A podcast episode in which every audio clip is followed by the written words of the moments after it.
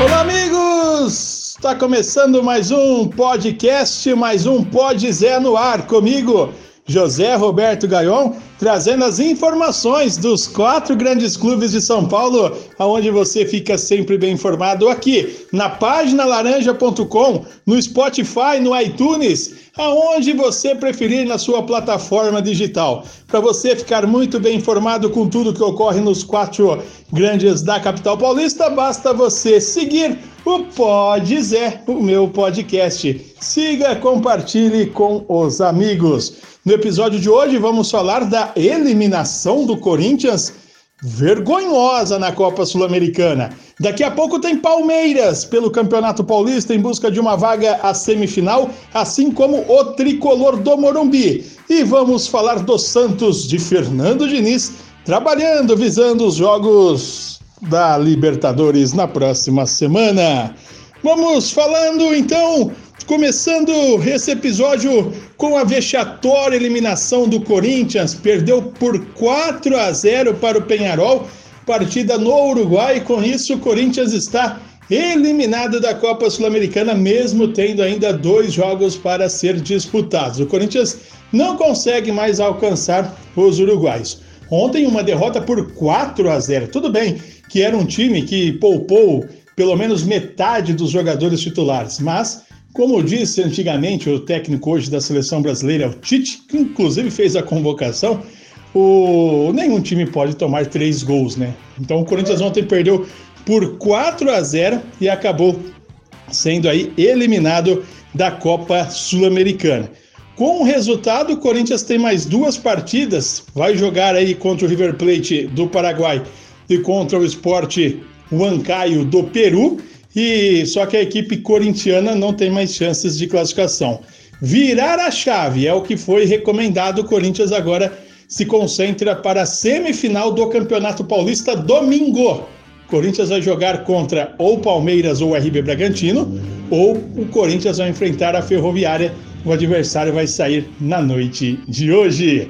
Noite de hoje de Palmeiras e RB Bragantino, jogo em Bragança Paulista. O Palmeiras seguindo aquela questão de jogar aí com o time misto, um time alternativo, Paulistão.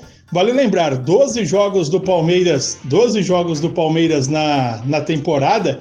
A equipe do, do Palmeiras ainda a equipe do Palmeiras ainda não jogou com os titulares no Campeonato Paulista. Então, o Verdão não vai ser hoje que vai jogar, tem a partida contra o RB Bragantino, um time totalmente alternativo.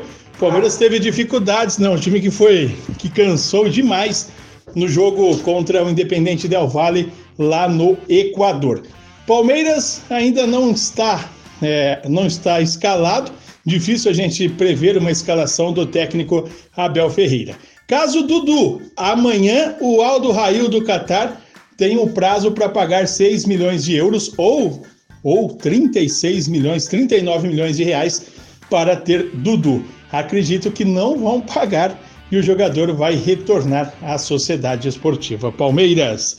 Quem joga hoje também é o São Paulo, tricolor do Morumbi. São Paulo que não perde há 12 jogos, são 8 vitórias e 4 empates, porém não vence a 4 partidas também. Certo que dessas 4 partidas, 3 foi com o time reserva. Hoje, time titular 21 horas no Morumbi para o confronto diante da Ferroviária. São Paulo, a melhor campanha da primeira fase do Campeonato Paulista. O tricolor do Morumbi joga contra a Ferrinha. O time não vai ter Daniel Alves, que hoje foi convocado pelo técnico Tite para os dois jogos das eliminatórias contra Equador e Paraguai.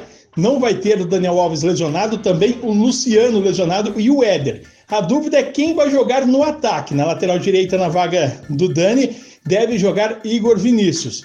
Agora no ataque, Gabriel Sara e Galeano disputam a posição. É o São Paulo que está aí, se preparou, né? não foi na, no jogo da Libertadores com o time titular, foi com os reservas para estar 100% apto na partida de logo mais no estádio do Morumbi. São Paulo e Ferroviária, o São Paulo que só tem uma equipe para pegar na semifinal é o Mirassol, porque caso o São Paulo seja eliminado pela Ferroviária, não tem mais campeonato. E caso o São Paulo passe, o único adversário é possível na semifinal é a equipe do Mirassol. E para finalizar, vamos falar do Santos, vamos falar do Peixe, porque o técnico Fernando Diniz trabalhando novamente sem Marinho e sem o Alisson, que estão lesionados.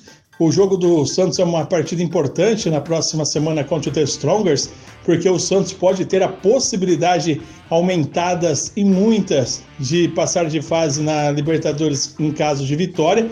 Para não depender de ninguém, duas vitórias, o Santos já estará classificado, embora com a, os resultados pode ser até que o Santos, em um empate nos dois jogos, consiga classificação, mas aí é algo muito complicado de ocorrer. No entanto, existe essa possibilidade. O técnico Fernando Diniz segue trabalhando a equipe para os dois confrontos da Libertadores contra The Strongers e contra a equipe do Barcelona do Equador. Essas foram as informações de hoje no Pod Zé, o meu podcast. Faço para você novamente o convite. Siga, compartilhe, divulgue aos amigos a gente volta na próxima segunda-feira, trazendo tudo dos semifinalistas da, do campeonato, dos finalistas, aliás, do Campeonato Paulista, porque hoje conheceremos os semifinalistas e a, e a semifinal já será jogada no domingo. Abraço a todos e cuidem-se bem.